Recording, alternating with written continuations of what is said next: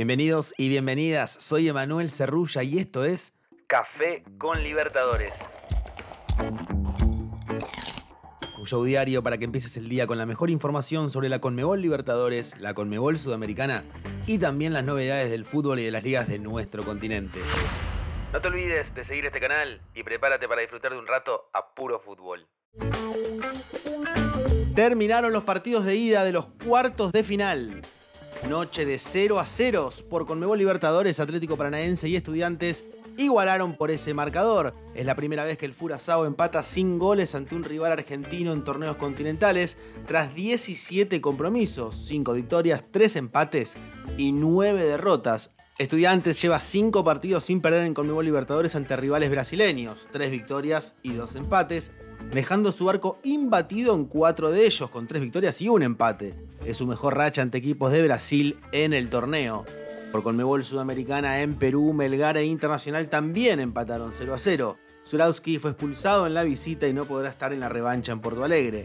Melgar extendió su invicto ante equipos de Brasil en condición de local por Conmebol Sudamericana. El registro cuenta con tres victorias al hilo y el empate ante Internacional, habiendo mantenido la valla invicta en tres de esos juegos con dos victorias y un empate.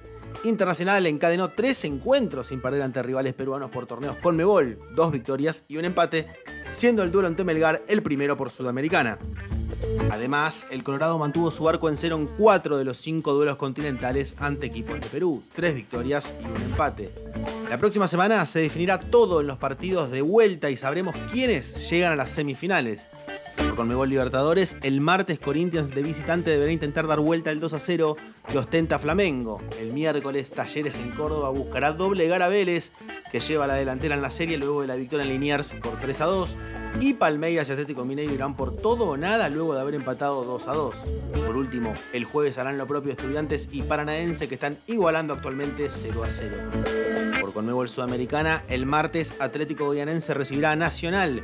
Los brasileños van ganando 1 a 0 e Independiente del Valle será local ante Deportivo Táchira, también llevando la ventaja de 1 a 0.